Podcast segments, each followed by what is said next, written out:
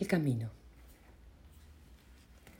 En general, lo que en Occidente llamamos amor no es un poder, sino un sentimiento o una sensación. Estos pueden ser deliciosos y hasta extáticos, pero el amor está destinado a hacer muchas cosas que los sentimientos no pueden. Cuando amor y espíritu se unen, su poder conjunto puede lograr cualquier cosa. Entonces amor, poder y espíritu son una misma cosa. No ha habido un maestro espiritual, ya fuera Buda, Krishna, Cristo o Mahoma, que no fuera mensajero de amor. El poder del mensaje siempre ha sido sobrecogedor. Ha cambiado el mundo. Tal vez la misma inmensidad de esos maestros hay que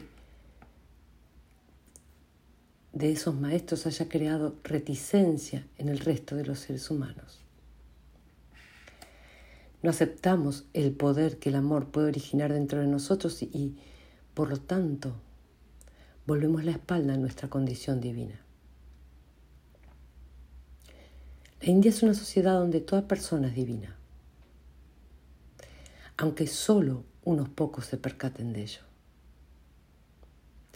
Cosa extraña, lo mismo se puede decir de Occidente.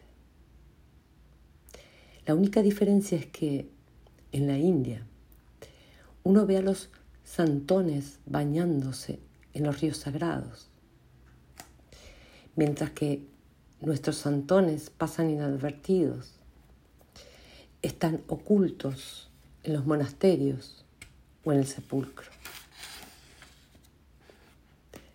Deja que en Occidente sean ricos, decía mi amigo en voz alta. Allí los santos tienen que morir para ser reales. Los nuestros pasean por la calle. Por la calle, sí. Pero no siempre son tan fáciles de encontrar. Son incontables los peregrinos que han viajado por toda la India sin dar con ningún santo auténtico o tal vez no percibieron su santidad. Gracias a mi amigo Laxman, hombre que combina su jactancia, su jactanciosa exuberancia con una profunda reverencia, he tenido ocasión de sentir la presencia de yogis y sabios en las cuevas del Himalaya o en desvencijados ashram de madera junto al Ganges. Lakshman me contó cómo empezó a creer en los santos. Estábamos sentados en una cafetería de La Joya, en California, a infinita distancia de nuestros orígenes, contemplando los córcovos del azul pacífico bajo el sol. Durante mucho tiempo de Pac no creí en los supuestos santos. La mitad de ellos son sinvergüenzas, mendigos holgazanes que van de puerta en puerta, aprovechándose de la inocente fe ajena para que les den limosna. Y uno sospecha que probablemente el resto son psicóticos. Al menos eso pensaba yo. Mi familia, que vive en Bengala, está muy occidentalizada. Instalamos una empresa de informática diez años antes de que la tecnología se disparara en el sur de la India. Todos los días rezamos nuestras oraciones ante el calor del el altar del comedor, pero es una mera formalidad. Yo vivo en la parte antigua de la ciudad. Desde mi ventana se ven los templos medievales consagrados a Shiva ennegrecidos por el humo de motocicletas y camiones abollados. La India antigua y la moderna se encuentran en una zona de combate, en un chirriante ataque sensorial. Eso es con lo que todos los días me despierto. Como no soportaba la idea de pelear con el tránsito una mañana decidí ir al trabajo caminando. La fábrica de mis padres no está lejos del centro. Ya sabes cómo son las aceras en la India. Imposibles. Diez minutos después de abandonar mi casa me sentía totalmente frustrado. Abriéndome paso entre un mar de vendedores callejeros, mendigos, gandules y veinte mil trabajadores que, como yo, trataban de ir hacia el mismo lugar. Me vino a la mente la imagen de un Ganges seco por el que corriera un torrente de humanidad. Bueno, eso fue después. Por aquel entonces solo sentí irritación y agotamiento. Al doblar la esquina vi un grupo de personas amontonadas alrededor de algo. Bloqueaban toda la acera, por supuesto. Y como estábamos en la India, los conductores de taxis y camiones se apeaban a mirar y detenían así el tránsito. Algo se quebró en mi interior. Me, me abrí paso a furiosos empellones, pidiendo a gritos que se apartaran de mi camino. Nadie me hizo caso. Cinco segundos después me hallaba incrustado en una madeja de cuerpos forcejeantes sin poder escapar. No puedes imaginar lo que sentí. Claro que puedes, porque tú mismo has estado allí. Pero cuando estaba a punto de gritar, sentí súbitamente que todo en mi mente se detenía. La ira, el frenesí, las preocupaciones, el flujo constante de asociaciones, todo desapareció, simplemente, dejando tras de sí una mente vacía. No soy tonto. Había leído las escrituras y todo eso de que la mente vacía es el silencio de Dios. Pero en las calles de Bengala, de algún modo me las compuse para avanzar. Allí, en medio del gentío, había una mujercita sentada con los ojos cerrados y vestida con un sari blanco. Parecía tener unos 30 años y algo en su aspecto me dijo que provenía de alguna aldea campesina. A día de hoy no tengo idea de por qué se había detenido así, en medio de la acera. Permanecía completamente inmóvil, sin que le importara la aglomeración de alrededor. En realidad, la multitud se comportaba con bastante respeto, la rodeaba un círculo de personas arrodilladas. Me acerqué un poco más. Y entonces sucedió lo increíble. Mi mente vacía comenzó a tener algo dentro. No era un pensamiento, sino una sensación.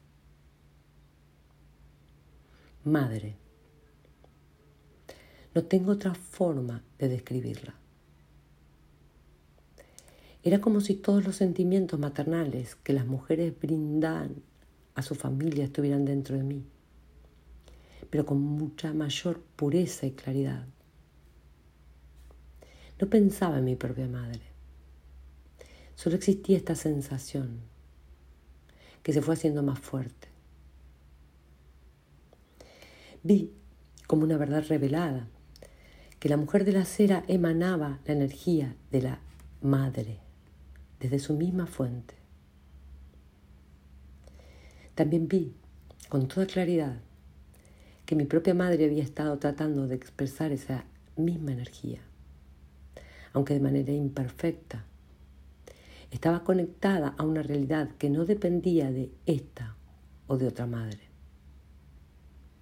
Es simplemente madre. El infinito amor de lo femenino hacia toda la creación. Un segundo después me encontré de rodillas, a un par de metros escasos de la santa. Ella había abierto los ojos y nos sonreía a todos. De algún modo, su sonrisa hizo que mi experiencia fuera mucho más intensa. Tuve una fugaz visión de miles y miles de almas deseosas de estar aquí, en la tierra, para experimentar lo precioso de ser madre. Lo que para mí vino después fue el perdón. Comprendí que todos los imposibilitados de amar, hasta los criminales más perversos, tratan de expresar esa energía divina.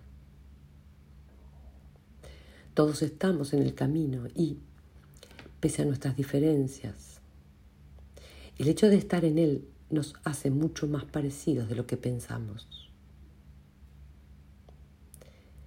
Se apagó la voz de Lachman.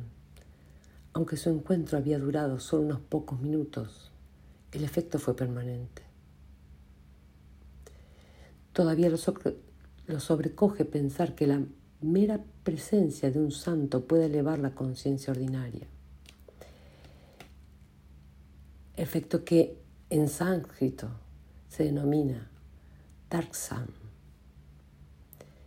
Más importante aún, quedó convencido de que el camino hacia lo divino es real, pues había conocido a alguien que estaba al final de ese camino.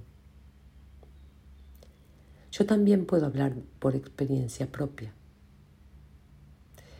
Nunca tuve un descubrimiento tan asombroso como el de Lachman, pero mis padres eran devotos y mi abuelo, ya retirado, solía pasarse las tardes en la galería, absorbiendo el Darsham de los Swamis y los santos.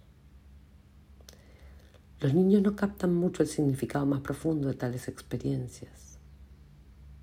Eso lo logré solo al alcanzar la edad adulta, después de haber tratado con extraños ermitaños místicos y de sentirme totalmente amado en su presencia. A veces los rodeaba un ambiente horroroso.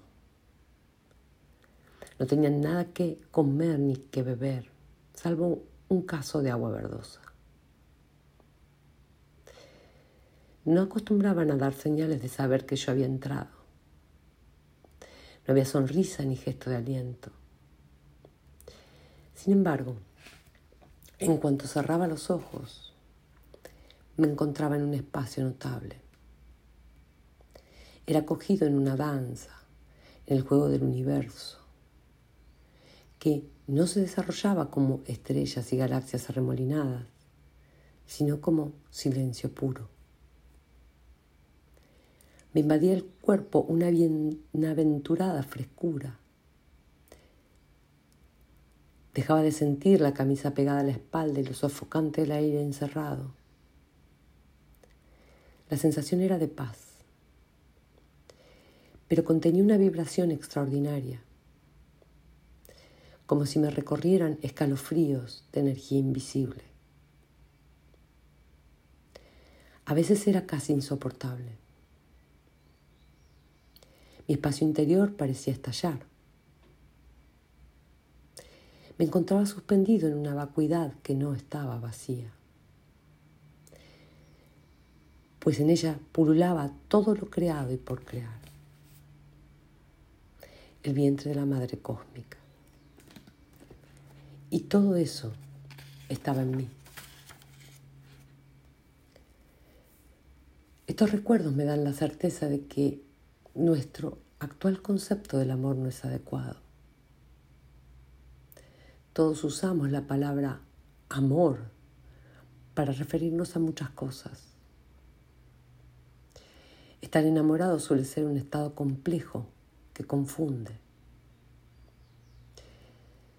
No obstante, lo que yo experimentaba era increíblemente sencillo. El amor es espíritu. El espíritu es el yo. Yo y espíritu son lo mismo. Preguntar, ¿qué es espíritu? Es solo una manera de preguntar, ¿quién soy? No existe el espíritu fuera de ti. Tú lo eres. ¿Por qué no tienes conciencia de serlo?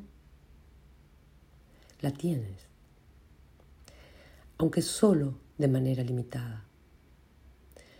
como quien ha visto un vaso de agua, pero no el océano. Tus ojos ven porque en espíritu eres testigo de todo. Tienes pensamientos porque en espíritu lo conoces todo. Sientes amor por otra persona porque en espíritu eres amor infinito. Devolver al amor su dimensión espiritual requiere abandonar la idea de un yo limitado, con su limitada capacidad de amar, y recobrar el yo, con su infinita capacidad de amor. El yo que realmente eres está hecho de conciencia pura, creatividad pura, espíritu puro. Su versión del amor está libre de todos los recuerdos e imágenes del pasado. Más allá de toda ilusión está la fuente del amor, un campo de puro potencial. Ese potencial eres tú. ¿Qué es el camino? Lo más valioso que puedes aportar a una relación dada es tu potencial espiritual. Esto es lo que tienes para ofrecer cuando comienza a vivir tu historia de amor en su plano más profundo. Al igual que la semilla necesaria para iniciar la vida del árbol, tu potencial espiritual es la semilla para tu crecimiento en el amor. No existe nada más precioso. Al verte con los ojos del amor resulta natural ver también al prójimo de ese modo. Podrás decir de tu bien amado, como el poeta Rumi, eres el secreto del secreto de Dios. Eres el espejo de la belleza divina. El camino hacia el amor es algo que escoges deliberadamente. A todo el que se ha enamorado se le indica el primer paso de ese camino. El desarrollo del potencial espiritual ha sido el mayor interés de todos los grandes videntes, sabios, profetas, maestros y santos de la historia humana.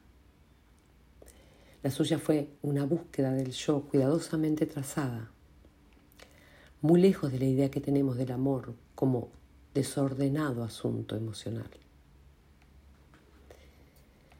en la India, como he mencionado, el sendero espiritual se denomina Shadana. Aunque una diminuta minoría de personas renuncia a la vida normal para vagar por el mundo en busca de iluminación, son los monjes o sadhus, desde los tiempos de la más antigua civilización de la India védica hasta la actualidad. Todos consideramos que la vida es un sadhana un sendero hacia el yo.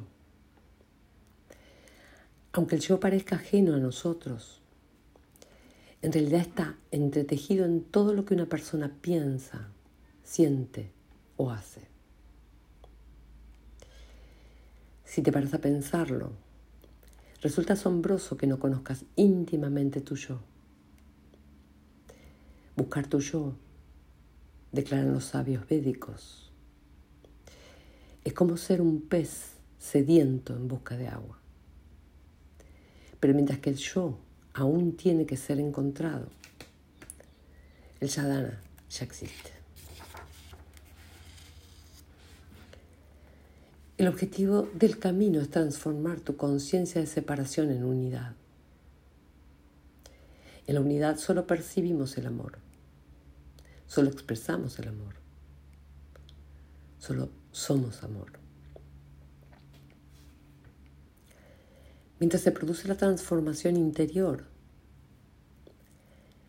todo el camino debe tener alguna forma exterior que lo sustente. En la India,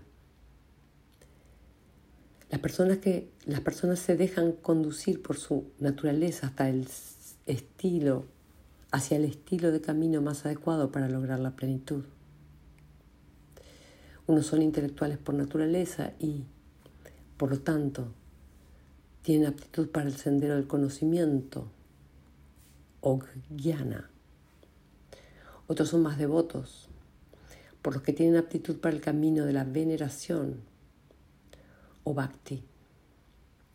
Estos tienen mayor motivación exterior, por lo que les conviene el camino de la acción o karma. Ninguno de los tres se excluye mutuamente. Lo ideal es incluir en nuestro estilo de vida periodos diarios de estudio, veneración y servicio. Los tres enfoques se integrarán así en un solo camino. Sin embargo, es perfectamente posible sentirse tan cautivado por un solo enfoque que toda tu existencia puede centrarse en la lectura de las escrituras, la contemplación y el debate erudito. La vida de gana, llana. O bien puedes pasarte la vida meditando, entonando cánticos y participando en los ritos del templo. La vida de bhakti. También podrías dedicarte al trabajo social, a la purificación mental y física y a cumplir el mandato de Dios en la actividad cotidiana. La vida de karma. Aunque en los sectores más tradicionales de la India actual estos senderos se han descompuesto y han dado paso a estilos de vida modernos en los que el estudio y el trabajo tienen poco o nada que ver con las aspiraciones espirituales. ¿Qué significa esto para el occidental nunca antes expuesto al sadhana? Postulo que el hecho de estar en el camino espiritual constituye un impulso tan natural y poderoso que la vida de todos lo obedece, cualquiera sea nuestra cultura. Un sendero es solo una manera de abrirse al espíritu, a Dios, al amor. Estas son metas que todos podemos codiciar. Sin embargo, nuestra cultura no nos ha brindado una manera establecida y organizada de alcanzarlas. Por cierto, nunca en la historia quienes buscan se han enfrentado a una escena espiritual tan desorganizada y caótica. Solo nos quedan las relaciones personales. El deseo de amar y ser amado es demasiado poderoso para extinguirse. Por suerte, el sendero espiritual existe basado en este insaciable apetito. La expresión camino hacia el amor no es una simple metáfora. Reaparece a lo largo de toda la historia espiritual, con muchas formas distintas. La versión más antigua es Bhakti, o tradición devota de la India védica, en la que todas las formas de amor sirven en último término a la búsqueda de Dios. Los sufis del Islam tienen su propia estirpe, estirpe devota. Rumi, a quien cito con tanta frecuencia, fue más que un poeta un gran maestro del camino. Para él, Dios era el más dulce y más deseable de los amantes, cuyo roce podía sentir en su piel. Cuando llueve hace frío eres más hermoso. Y la nieve me acerca aún más a tus labios el secreto interior, ese que nunca nació. Tú eres esa frescura. Y contigo estoy ahora.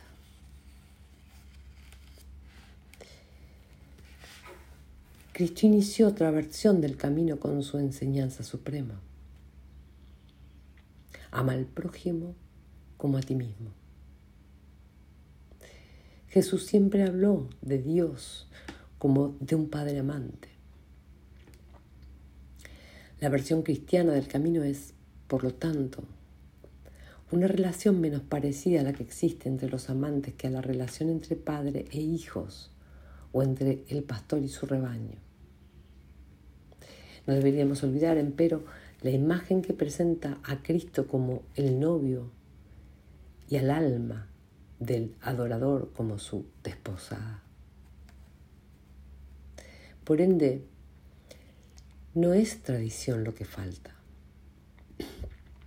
Sería más justo decir que la mayoría de las religiones parece haberse esfumado la enseñanza del amor, tal como se fue presentando en un principio, para convertirse más en un ideal que en una realidad práctica. No obstante, entre tanta confusión y desmoronamiento de enseñanzas tradicionales, aún queda la chispa del amor que une a dos personas. Y con ella puede hacerse un sendero. Como la pavesa diminuta que consume todo un bosque. La chispa del amor es lo único que necesitas para experimentar el amor en todo su poder y su gloria en todos sus aspectos, terrenales y divinos. El amor es espíritu, sí. Y todas las experiencias del amor, por insignificantes que parezcan, son en realidad invitaciones a la danza cósmica. Tras cada relato de amor se esconde el cortejo de los dioses y las diosas. En una era diferente, el más fugaz de los encaprichamientos tenía un sentido espiritual. Se tomaba en serio la proximidad de Dios en el bien amado. Sin embargo, desde el advenimiento de Freud, los psicólogos nos aseguran que enamorarse es algo ilusorio. La sensación de éxtasis que forma parte del enamoramiento no es realista. Debemos aprender a aceptar el carácter pasajero del idilio y restar importancia a la fantasía proyectada, entre comillas, según la cual podríamos ser tan inmortales e invulnerables como se sienten los amantes apasionados. Por ende, deberíamos mostrarnos escépticos acerca de lo que Walt Whitman dice efusivo. Soy pareja y compañero de las gentes. Todas tan inmortales e insondables como yo mismo. Cuán inmortales ellas no lo saben. Yo sí. Y sería preciso pensar que Auden se permitía una fantasía hiperbólica al decir, en el primer éxtasis de amor, en mis brazos encierro la flor de los siglos y el primer amor del mundo. La sensación de placer y bendición, de algo único e inigualable que experimentan los amantes, tiene su propia realidad, pero debes buscarla hacia adentro. Idilio y espíritu son dos estados de verdad interior. En este libro postulo que se pueden unir. El dramático cambio psicológico que se produce cuando nos enamoramos es, en realidad, un estado pasajero de liberación espiritual, un atisbo de lo que en verdad eres. Las sensaciones extáticas que fluyen entre dos amantes, su sensación de gozar de una protección inigualable, su fe en un estado atemporal del ser, todo eso es una realidad espiritual. Oriente ha tendido a retener la dimensión espiritual del enamoramiento, aún en su mayor pasión, como en este verso de Rumi. El amor es el modo en que los mensajeros del misterio nos dicen cosas. En esta visión del amor, que se expande mucho más allá de dos personas y su encaprichamiento. Los actos de amor nos unen a una realidad que ansiamos, pero que no sabemos cómo alcanzar. El misterio, entre comillas. En este libro utilizaré la frase maestro espiritual para designar a quien ha logrado el dominio de la realidad espiritual. Pese a las enormes diferencias culturales que existen entre un maestro sufí, un yogi, un santo cristiano y un gran experto en las artes marciales chinas, todos pueden percibir el espíritu con tanta claridad como tú y yo vemos la tierra y el cielo. Los maestros espirituales no nos proponían metas idealistas al enseñar el camino hacia el amor. En un sentido muy práctico, el camino permite que dos personas puedan escapar a la trampa de la separación y sufrimiento y la reemplacen por paz y éxtasis. La frescura de la vida es amor y nada más. Cuando dos personas crecen hasta lograr ese conocimiento, la promesa de una felicidad duradera cobra realidad.